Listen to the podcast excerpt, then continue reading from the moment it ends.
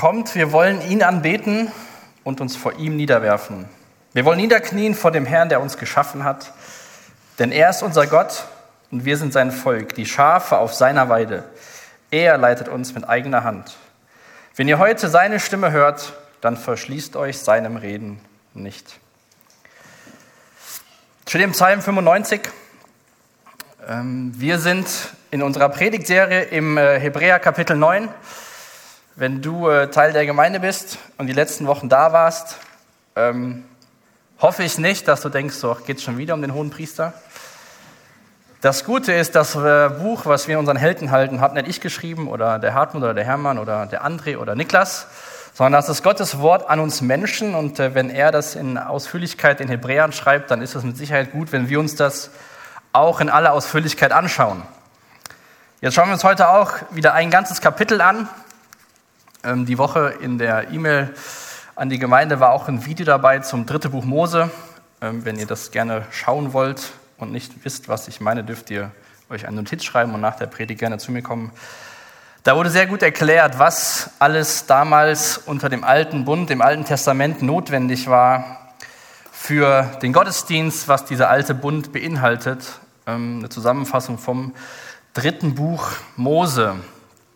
Und der Schreiber, der Autor vom Hebräerbrief nimmt sich ja extrem viel Zeit, gerade die Kapitel 7 bis 10, um diesen Menschen, diesen neuen Bund, dieses Neue mit Christus zu erklären.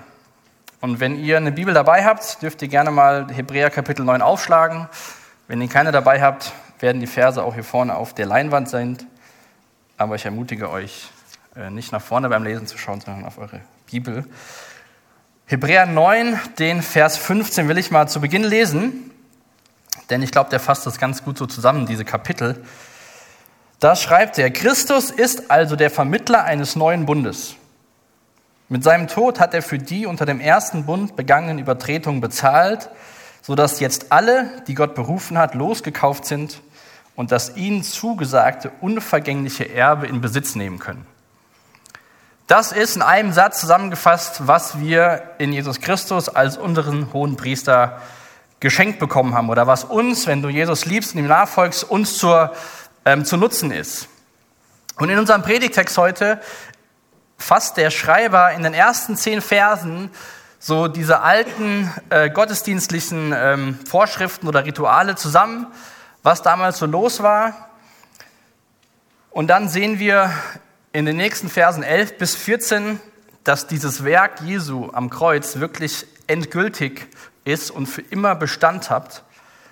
Und wie auch Jesus das Fundament dieses, Neues, diesen neuen Bundes ist, den wir mit Gott durch das Blut von Jesus Christus haben.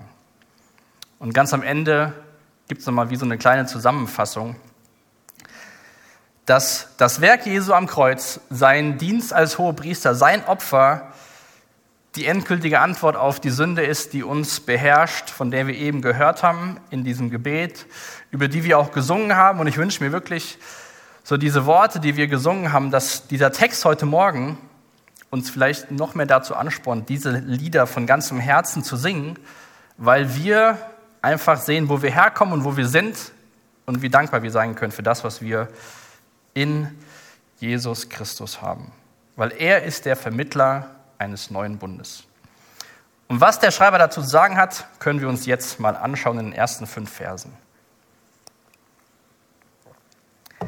Ich lese mal die ersten fünf Verse aus Hebräer Kapitel 9. Ihr könnt auch gerne hier vorne mitlesen.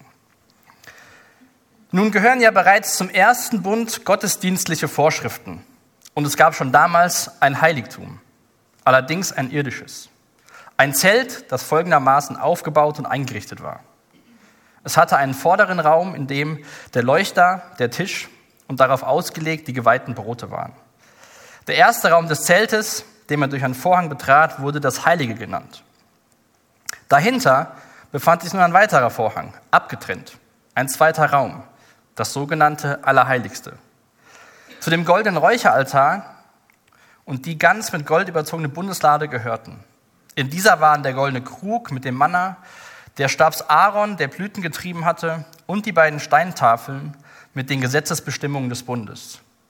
Auf der Bundeslade standen als Hinweis auf die Gegenwart der Herrlichkeit Gottes zwei Cherube, die ihre Flügel über der Deckelplatte der Lade, dem sogenannten Sühnedeckel, ausgebreitet, ausbreiteten. Man könnte jetzt hingehen und sich das alles genau anschauen, wie das damals war. Dazu ermutige ich euch, sechs Tage lang die Woche das zu tun. Was ich aber gerne machen möchte, weil ich sehr eine Sache, die in den Versen sehr spannend ist, ist diese Bundeslade, die im Allerheiligsten war. Also in, diesen, in den Raum, wo der hohe Priester nur einmal im Jahr rein durfte. Diese Bundeslade, haben wir gerade gelesen, beinhaltete das Manna. Das erinnerte Israel an Gottes Versorgung und seine Undankbarkeit, also Undankbarkeit von Israel gegenüber Gottes Versorgung. Könnt ihr gerne nachlesen, 2. Mose 16. Dann diesen Aaronstab, der erinnerte Israel an die Rebellion Gottes gegen seine Autorität. Könnt ihr gerne nachlesen in 1. Mose 17, äh 2. Mose 17. Und die Steintafeln, also die zehn Gebote, 2. Mose 25, diese Gesetzestafeln, die Gott dem Volk gegeben hatte, um zu wissen, wie können wir leben und uns diesem Gott nahen. Und dann gab es diesen Sühnedeckel, ähm, auf dieser Bundeslade, in dem Allerheiligsten, also in dem Raum, wo der hohe Priester einmal im Jahr in Gottes Gegenwart kommen durfte. Und darüber waren diese zwei Engel, diese zwei Cherubinen. Und an diesem Versöhnungstag wurde von dem hohen Priester auf diese Bundeslade das Blut draufgesprenkelt von den Tieren, die geopfert worden sind. In der Bundeslade hatte Israel Erinnerung an all das, was sie so falsch gemacht haben. Erinnerung an die Undankbarkeit, Erinnerung gegen die Rebellion und Erinnerung an das Versagen, dass sie nie diese zehn Gebote, diesen Bund, den Gott ihnen gegeben hat, einhalten können.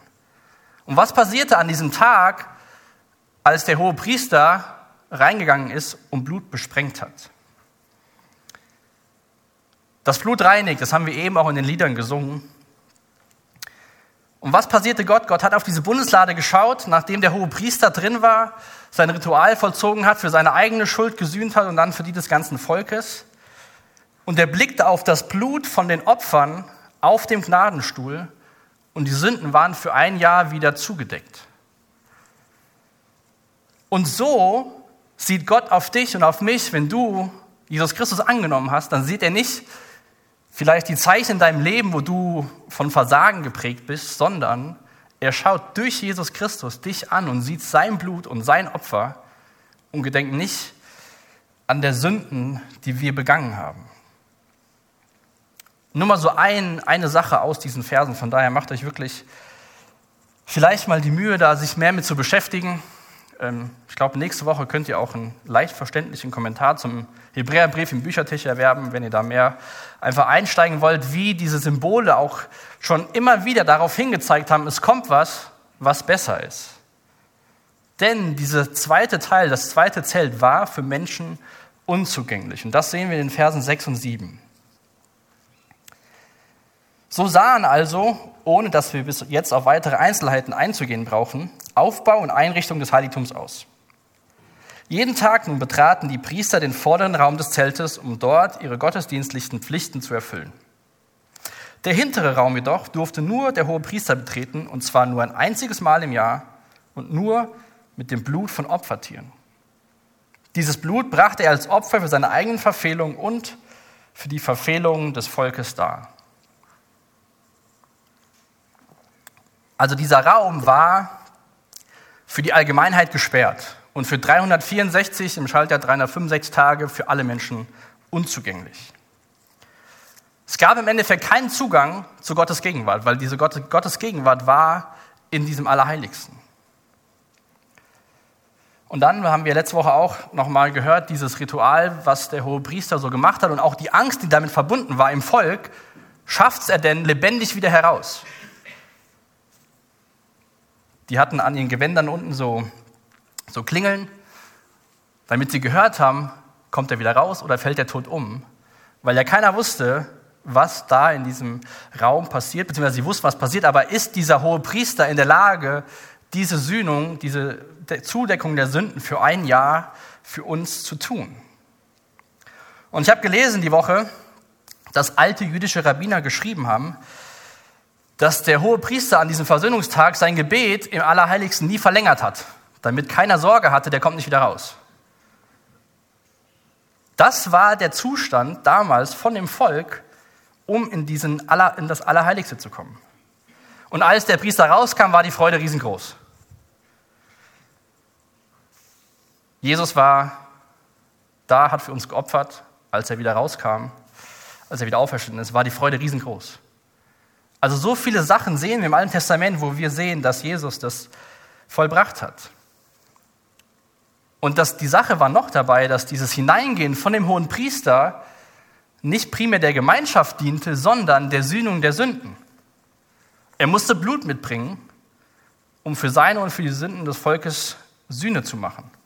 Es geht nicht da rein, er ist nicht da reingegangen, wie wir sonntags morgens, gehen wir in den Gottesdienst, wir, wir wissen, Gott will durch sein Wort reden, wir sind versöhnt mit Jesus, wir, wir haben freien Zugang zum Thron Gottes durch Christus, Hebräer 4, 16.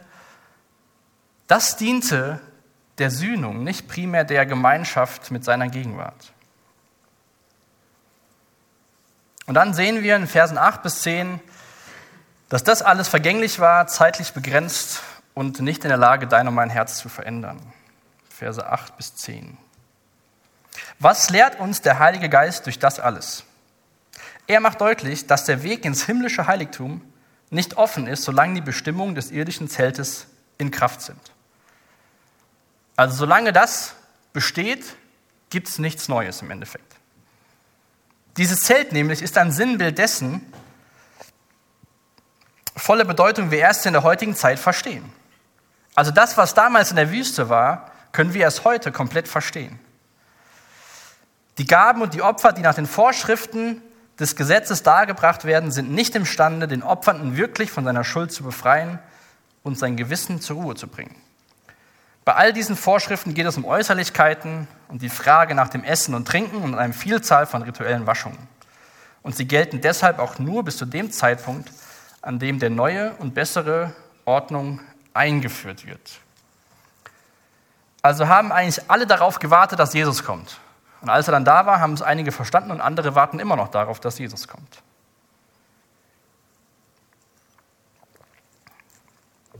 Damals war ja dieser Dienst, dieser tägliche Dienst in dem ersten Zelt. Und nur einmal im Jahr dieses, dieser Dienst in das zweite Zelt. Aber wir sehen jetzt gleich auch in den Versen, gerade in Vers 11, dass quasi Jesus uns den Weg ins zweite sinnbildliche Zelt aufgemacht hat und wir nicht im vorderen Zelt warten müssen und täglich unseren Dienst da vollbringen dürfen, sondern durch Jesus können wir in dieses zweite sinnbildliche Zelt nach vorne gehen, weiter in dieses Heiligtum, weiter in das Allerheiligste zu gehen. Denn Vers 11, jetzt aber ist die Zeit angebrochen, denn jetzt ist Christus gekommen, der hohe Priester, der uns die wahren Güter gebracht hat. Er hat ein größeres und vollkommeneres Zelt durchschritten. Ein Zelt, das nicht vom Menschen gemacht wurde und nicht zu dieser Schöpfung gehört. Jetzt aber ist die Zeit angebrochen. Christus ist gekommen. Diese ganzen Vorschriften, das ganze, der ganze Aufbau des Gottesdienstes aus dem alten Bund hat hingezeigt auf Jesus Christus. Durch Jesus gibt es was Neues. Und ich wünsche mir wirklich, dass wir, wie gesagt, nicht träge davon werden zu hören, es ist was Neues in Jesus, sondern dass wir Stück für Stück mehr im Herzen verstehen, ja, das ist was ganz Neues, was auch komplett gegen unser menschliches Herz geht, was Vorschriften haben will, was Wege haben will und keine, keine Beziehung, die lebendig ist. Jetzt schaut er weg von den Limitierungen des Alten hin zu den Sachen, die vollkommen und effektiv geworden sind in dem neuen Bund. Christus ist aber gekommen, steht in Elberfelder. Es musste nicht so weitergehen, wie bis Christus gekommen ist. Und wie gesagt, wenn man sich mit diesen ganzen Sachen beschäftigt, dann kann man auch sehen, dass so die Idee mit Jesus und dem neuen Bund, die kam Gott nicht irgendwann in den 400 Jahren, als auf einmal Stille war am Ende vom Alten Testament, hat gedacht so, hm, jetzt haben die das gemacht und immer die Opfer und irgendwie hat es nicht funktioniert. Lasst uns mal überlegen, Heiliger Geist und mein Sohn, wie kriegen wir das denn jetzt hier hin, sodass die Menschen das wirklich in Fülle verstehen und genießen können, diese Gemeinschaft, die wir mit ihnen haben wollen. Letzte Woche, Verse 8 bis 12 aus Kapitel 8, ist ein Zitat aus Jeremia 31. Da sehen wir, wie Gott diesen Bund dem Volk verheißen hat. Dass es nicht ein Notfallplan war, weil die Menschen haben es nicht geschafft, sondern das ist das Spannende beim Christentum. Überleg mal, zu dem Leben, was Gott uns beruft, bist du völlig unfähig. Das ist eigentlich ein ziemlich, ziemlich mieser Deal, den wir da eingehen. Außer wir fügen Jesus mit ins Bild, weil dann funktioniert das wieder. Aber ohne Jesus sind wir zu dem Leben, den Gott uns beruft, nicht fähig. Und so war auch der alte Bund nicht fähig zu retten und zu reinigen vollständig. Was zur Schöpfung gehört, ist vergänglich und es ist nicht für immer. Es vergeht. Dieses Zelt wurde von Gott genau aufgeschrieben für Mose, wie sie was zu bauen haben, wie viel Ellen lang, wie viel Ellen breit, was wo sein soll, wie sie durch die Wüste ziehen sollen. Dieses Zelt wurde vom Menschen geschaffen und Jesus, sehen wir auch gleich, ist in dieses himmlische Heiligtum eingetreten was nicht zu dieser Schöpfung gehört. Vers 11. Und was ihm den Weg ins Heiligtum öffnete, war nicht das Blut von Böcken und Kälbern, sondern sein eigenes Blut. Ein einziges Mal ist er hineingegangen und die Erlösung, die er bewirkt hat, gilt für immer und ewig.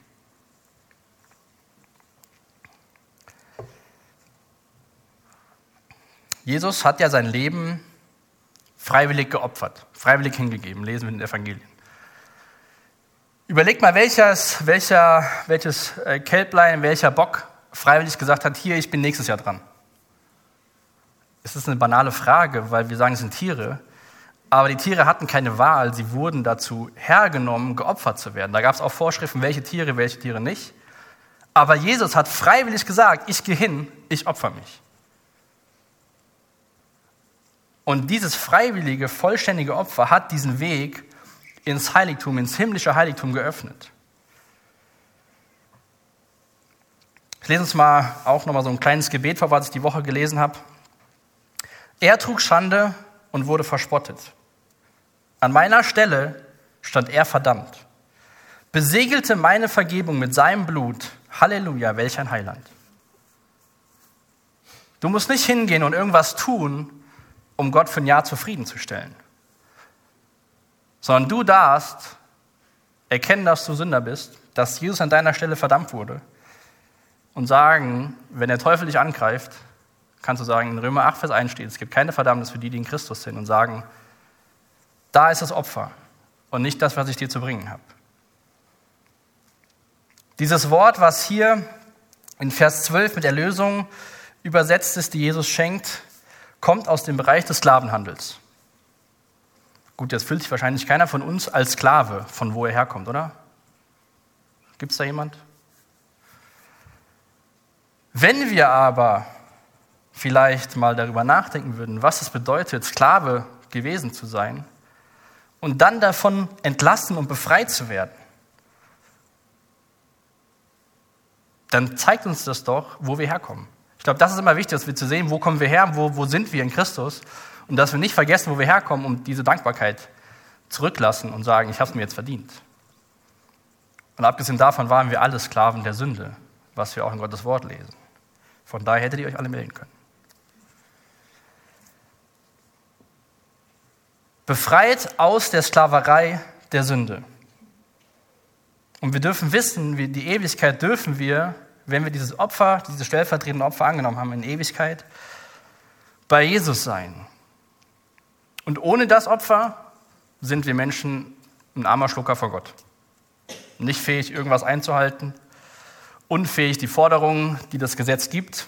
Also man könnte ja, wenn man das Gesetz einhält, sich Gott nahen, aber das hat, schafft halt keiner. Keiner schafft es.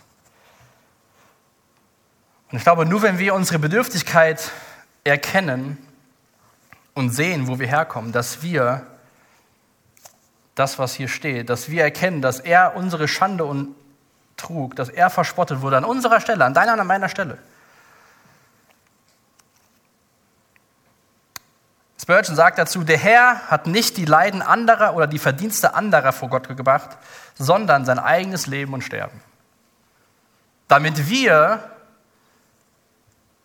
die Leiden und die Verdienste eines anderen vor Gott bringen können, nämlich die von ihr zu sagen, auf Grundlage von deinem Sohn sind wir oder wirst du uns annehmen. Gnade ist ja ein unverdientes Geschenk. Das sagt sich leicht und manchmal versteht man es und manchmal versteht man es nicht so gut. Manchmal lässt man so gut dabei und dann denkt man so, man hat es wieder und kann Sachen machen, aber es kommt immer wieder darauf zurück, zu erkennen, dass es nicht wir sind, dass es nichts Irdisches ist, was uns Rettung bringt, sondern dass es Jesus Christus ist.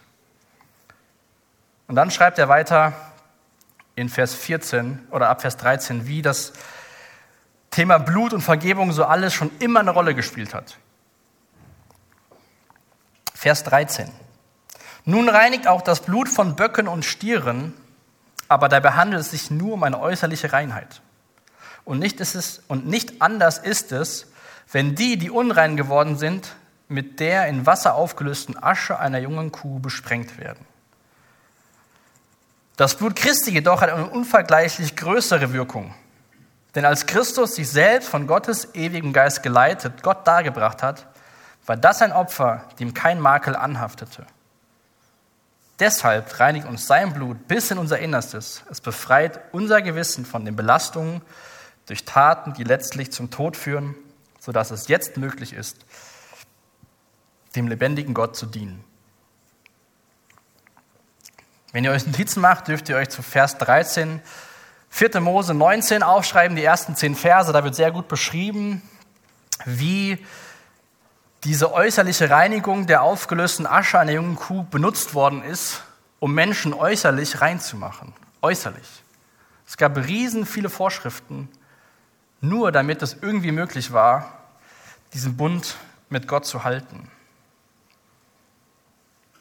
Und auch dieses Blut, was damals vergossen worden ist, was über dieser Bundeslade, wo die Bundeslade mit besprengt worden ist, hat nicht das Grundproblem gereinigt, Grundproblem beseitigt.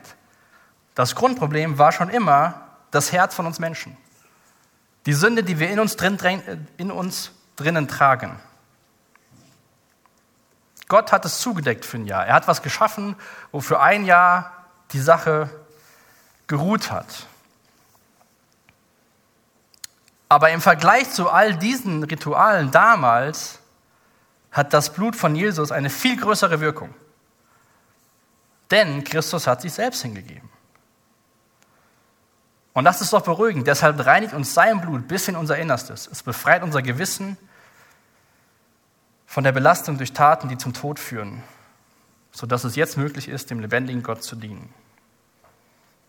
Du und ich, wir brauchen nicht eine Dusche am Sonntagmorgen, dass wir gut aussehen. Es schadet nicht.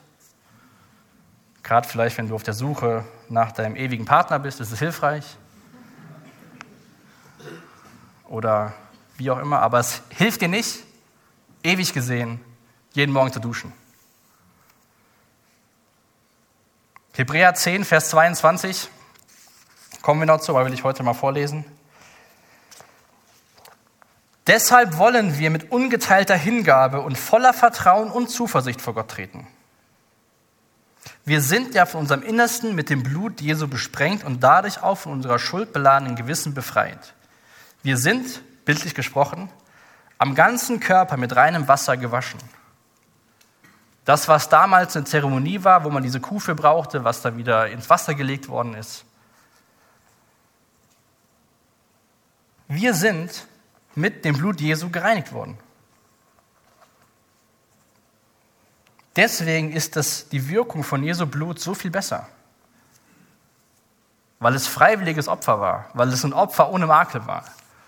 Selbst die Tiere durften damals keine Makel haben, aber es war nicht das Opfer, was Gott letztlich brauchte, um die Beziehung zu uns wiederherstellen zu können.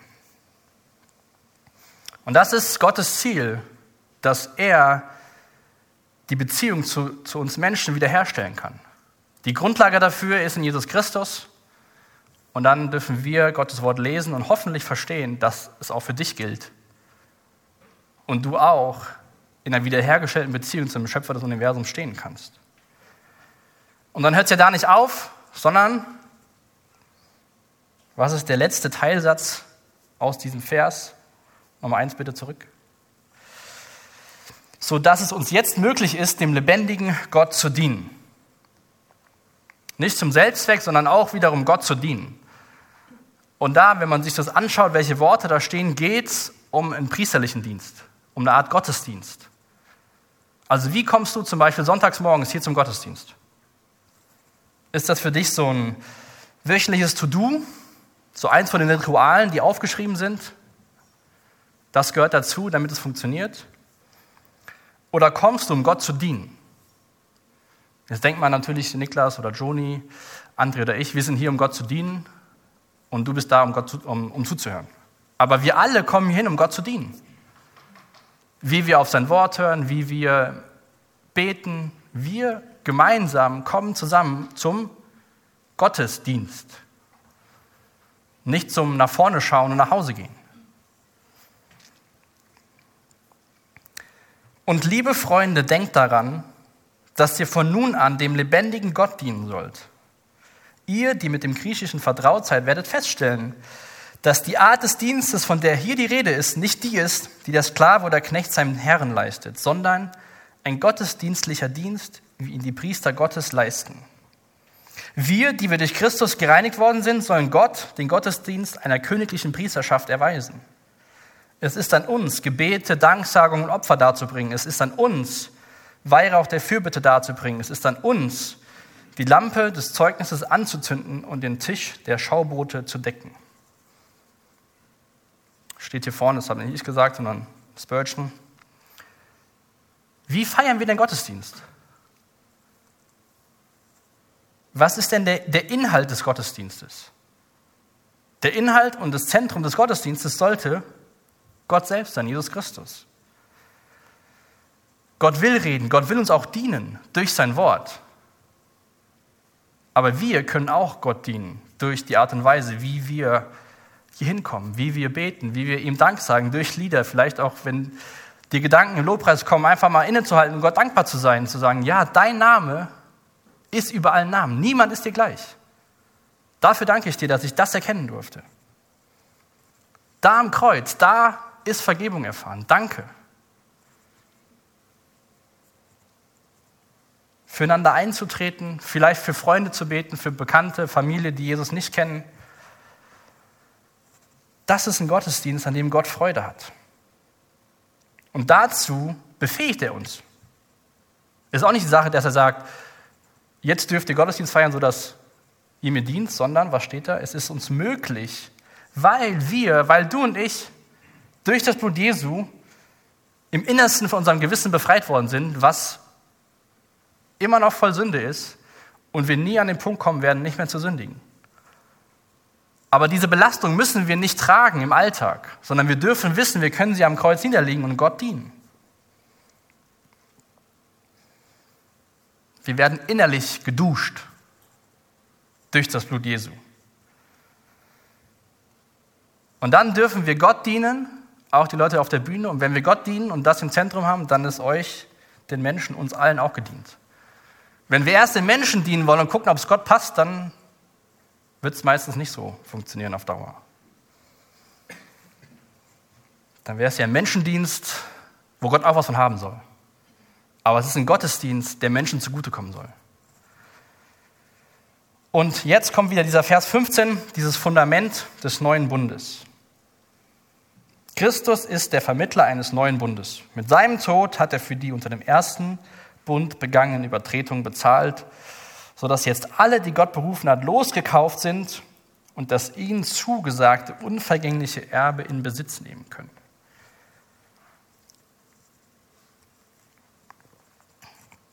Dieses Wort, was in unseren deutschen Bibeln meistens mit Bund übersetzt worden ist,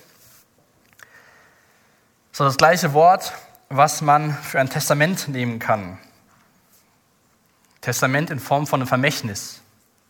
Ich weiß nicht, wer von euch ein Testament geschrieben hat zu Hause und das da rumliegen hat.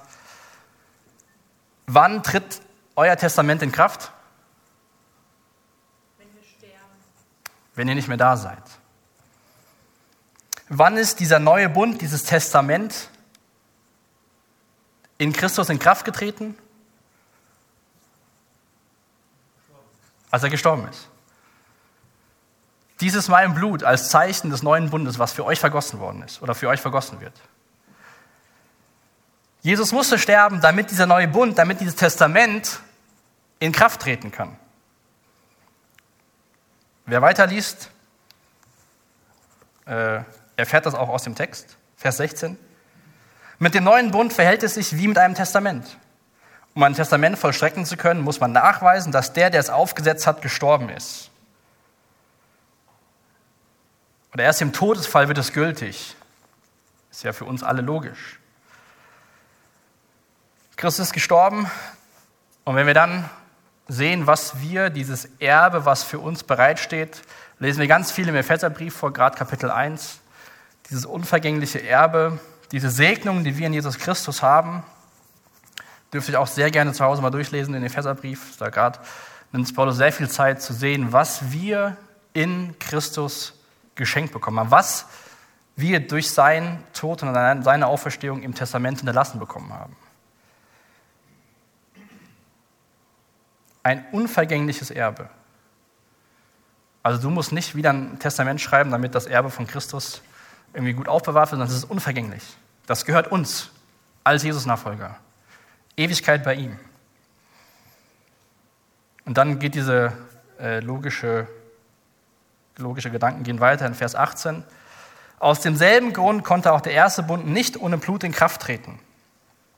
Nachdem Mose das Gesetz vor versammtem Volk Gebot um Gebot vorgelesen hatte, nahm er das Blut von Kälbern und Böcken sowie Wasser, scharlachrote Wolle und ein Ipsopsbüschel, besprengte mit dem Blut sowohl das Gesetzbuch als auch das ganze Volk und erklärte, das ist das Blut des Bundes, zu dessen Einhaltung Gott euch verpflichtet hat. Schon der erste Bund brauchte Blut, damit es in Kraft tritt. Blut von Kälbern und Böcken. Das Problem hatten wir, glaube ich, letzte Woche auch schon erarbeitet. Bei dem ersten Bund ist dieser Vers 20 hier. Das Blut des Bundes, zu dessen Einhaltung Gott euch verpflichtet hat. Du und ich waren im alten Bund verpflichtet, damit wir die Segnungen, die der Bund hat, empfangen können. Das ist aber jetzt nicht mehr so, deswegen ist der neue Bund besser, weil es von Gott ausgeht, der neue Bund. Vers 21. Ebenso besprengte Mose auch das heilige Zelt und alle für den Gottesdienst bestimmten Geräte mit Blut. Und dann Vers 22. Überhaupt ist nach dem Gesetz fast jedes Mal Blut nötig, wenn etwas gereinigt werden muss. Und ohne das Blut eines Opfers gibt es keine Vergebung. Wie gesagt, ihr dürft euch sehr gerne 3. Mose durchlesen, wie oft Blut eingesetzt worden ist, um was reinzumachen. Ohne Blutvergießen gibt es keine Vergebung. Gott liebt alle Menschen, Gott hat alle Menschen geschaffen, Gott will, dass alle Menschen zu ihm kommen, aber ohne Blutvergießen gibt es keine Vergebung. Sünde vergeht nicht mit der Zeit. Ja? Man sagt ja so, die Zeit heilt alle Wunden, die Zeit heilt nicht der Wunde der Sünde. Gute Werke wiegen die schlechten nicht auf. Ein anständiges Leben schenkt keine Vergebung. Es brauchte Blut und das Blut von einem vollkommenen Opfer. Das ist Jesus Christus. Die Menschen damals waren ja in der Gefahr, wieder zu diesem Judentum zurückzugehen. Es gibt ja verschiedene Warnungen in dem Text, wir werden uns auch bald wieder mit der nächsten beschäftigen. Und dieser Schreiber versucht ja fast mit aller Gewalt an ihn zu rütteln zu sagen, lass es sein. Schau auf Jesus und geh nach vorne. Ihr braucht nicht mehr die Priester, die für euch vermitteln. Ihr braucht nicht mehr das Opfersystem. Ihr müsst nicht mehr auf den Tag warten, wo einmal der Priester in das Zelt hinein kann. Ihr habt Jesus Christus. In Christus habt ihr Vergebung. In Christus seid ihr bildlich gesprochen gereinigt. Sein Blut reinigt euch.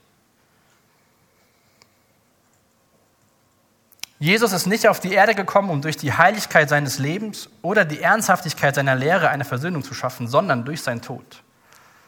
Hat auch Spurgeon gesagt, ich habe, glaube ich, nicht vorne dran.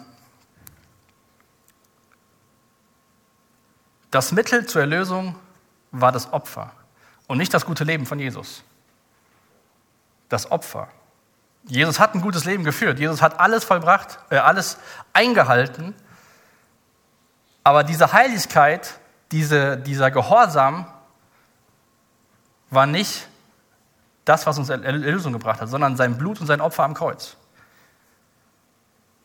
Das, auf das das Alte überall und immer hingezeigt hat. Lasst uns nochmal die letzten Verse anschauen, 23 bis 28. Mit solchen Mitteln müssen also die Einrichtungen des alten Bundes gereinigt werden. Aber diese sind ja nur ein Abbild der himmlischen Wirklichkeit. Wo es um die himmlische Wirklichkeit selbst geht, sind bessere Opfer erforderlich. Also das reicht nicht aus. Kommt immer wieder zu dem Punkt. Christus ist ja ist schließlich nicht in eine von Menschenhand gemachte Nachbildung des wahren Heiligtums hineingegangen, sondern in den Himmel selbst, wo er sich nun unmittelbar für Gott für uns einsetzt. Da steht kein Zelt in Jerusalem, wo Jesus jeden Tag zu Gott geht. Gott, Jesus ist bei Gott im Himmel, im himmlischen Heiligtum und tritt für dich und für mich ein. Unmittelbar. Da ist kein Vorhang, wo er mal reingucken darf und wieder zumachen muss. Unmittelbar. Der levitische hohe Priester, Vers 25, betritt das Heiligtum viele Male im Laufe seines Lebens, Jahr für Jahr von neuem.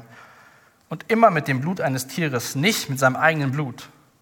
Christus hingegen, wieder der Vergleich, das irdische und das himmlische. Christus hingegen brachte sich selbst als Opfer dar und er brauchte das nur ein einziges Mal zu tun. Andernfalls hätte er seit der Erschaffung der Welt schon viele Male leiden und sterben müssen. Wenn das Opfer Jesu nicht ausreichend wäre, müsste er es immer wieder tun. Tatsache jedoch ist, dass er nur einmal in die Welt kam, jetzt am Ende der Zeiten, um uns durch das Opfer seines eigenen Leibes von der Schuld oder von der Sünde zu befreien. Sterben müssen alle Menschen, aber sie sterben nur einmal und darauf folgt das Gericht. Genauso wurde auch Christus nur einmal als Opfer dargebracht als Opfer, das die Sünden der ganzen Menschheit auf sich nahm. Wenn er wiederkommt, kommt er nicht mehr wegen der Sünden, sondern um denen Rettung zu bringen, die auf ihn warten. Jesus ist gekommen, um uns von unseren Sünden zu befreien. Jesus ist jetzt im Himmel, dient dem Vater, er setzt sich für uns ein und Jesus kommt wieder, um uns zu holen. Er kommt für die, die auf ihn warten. Im Thessalonischer Brief geht es ganz viel darum, auf diese Hoffnung, dass Jesus wiederkommt. Und in 1. Thessalonicher 4, Vers 18 schreibt Paulus den Menschen, ermutigt euch, tröstet euch gegenseitig mit dieser Gewissheit, dass Jesus wiederkommt. Er kommt nicht nochmal, um für deine Schuld zu sterben, das hat er getan. Er kommt wieder, um die zu holen, die auf ihn warten. Jetzt ist die Frage an dich, diese Erwartung, dass Jesus wiederkommt, ist das für dich wirklich was, mit dem du dich und andere trösten kannst? Oder ist das für dich eher, was passiert denn dann? Reicht es dann aus? Habe ich genug gebetet? War ich an den Feiertagen im Gottesdienst? Trost der Wiederkunft Jesu spendet nur die Annahme seines Opfers am Kreuz. Auch hier in dem Kapitel sehen wir, es gibt keinen Mittelweg. Es gibt nicht, wie vielleicht die Menschen damals gedacht haben, wir können so unsere Rituale behalten, den Tempel behalten und die Priester behalten und dann können wir ja wieder hier hingehen und sagen, gut, Jesus ist ja auch da und dann haben wir so beides aus allen Welten. Das funktioniert nicht. Wir brauchen den neuen und den einzigen Weg. Das ist Jesus Christus.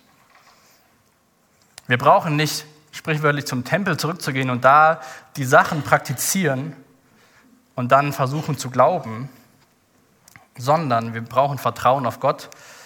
Was auch wieder Paulus schreibt in Philippa Kapitel 2, dass nicht er nur das Wollen, den, das, den Willen, sondern auch das Vollbringen bewirkt. Uns auch wieder auf Gott verlassen. Denn wie gesagt, dem Leben, zu dem wir berufen sind, sind wir unfähig. Aber Christus ist fähig, durch diesen neuen Bund, den er geschenkt hat. Vielleicht kannst du mal die letzte Folie hier vorne hinwerfen. Die Frage ist ja, für was entscheidest du dich heute Morgen? Oder auch vielleicht zum ersten Mal in deinem Leben? Für das Irdische und Vergängliche, für das Gewöhnliche, für das, was uns Menschen gut tut, in Anführungsstrichen, weil wir wissen, was wir tun müssen? Oder dann doch für das Himmlische und Ewige in Jesus Christus, wo viel wartet, wo er uns Stück für Stück begleitet, wo wir natürlich die grundlegenden Sachen in seinem Wort bekommen, aber wo es um lebendigen Gottesdienst geht, nicht um Rituale, um heilig zu werden, sondern weil wir geheiligt sind, dürfen wir einen lebendigen Gottesdienst leben. Und vielleicht können wir alle mal aufstehen. Ich möchte uns gerne zum Schluss Verse aus Epheser Kapitel 1 vorlesen, bevor wir uns noch Zeit im Lobpreis nehmen. Und auch da echt die Einladung, wenn du das, was der Psalmist geschrieben hat, wenn du Gottes Stimme hörst, dann verschließe dich nicht, nicht seinem Reden, vielleicht mit dem Nachbar zu beten, ein Gebet des Dankes. Und wenn du hier bist oder auch zuhörst und Jesus gar nicht kennst, diesen Schritt zu gehen, von diesem Vergänglichen in dieses Ewige. Lass uns mal die Augen schließen und ich lese uns Epheser 1, die Verse 3 bis 6. Gepriesen sei der Gott des Vaters unseres Herrn Jesus Christus. Gepriesen sei er für die Fülle des geistlichen Segens, an dem wir in der himmlischen Welt durch Christus Anteil bekommen haben. Denn in Christus hat er uns schon vor der Erschaffung der Welt erwählt mit dem Ziel, dass wir ein geheiligtes und untadiges Leben führen, ein Leben in seiner Gegenwart und erfüllt von seiner Liebe. Von allem Anfang an hat er uns dazu bestimmt, durch Jesus Christus seine Söhne und Töchter zu werden. Das war sein Plan, so hatte er es beschlossen. Und das alles soll zum Ruhm seiner wunderbaren Gnade beitragen, die er uns durch seinen geliebten Sohn erwiesen hat. Vater, ich bin dir dankbar für deinen Sohn. Ich bin dir dankbar, dass wir in, diesem, in dieser Zeit leben dürfen, wo wir das Alte in deinen Augen sehen und verstehen dürfen, Herr. Und ich bete echt für Menschen, die heute Morgen hier sind und das noch nicht sehen, diese Segnung, die du bereithältst, die dieses Opfer, dieses vollkommene, perfekte und ewig gültige Opfer noch nicht angenommen haben, dass du durch deinen Geist wirkst. Und ich bitte dich für uns, die wir dich lieben, die wir dir nachfolgen, dass wir begeistert sind von dem, was wir in deinem Sohn geschenkt bekommen haben. Dass wir das nicht nur ausdrücken in Liedern sonntags morgens oder unter der Woche, sondern dass wir das ausdrücken in der Art und Weise, wie wir Licht und Salz sind für die Menschen um uns herum. Herr, ich bete, dass du auch diesen Lobgesang, den wir jetzt bringen, dass du ihn echt annimmst und dass du unsere Herzen veränderst. Wir dich besser kennenlernen, wir dich besser verstehen und dadurch verändert in diese neue Woche starten können. Amen.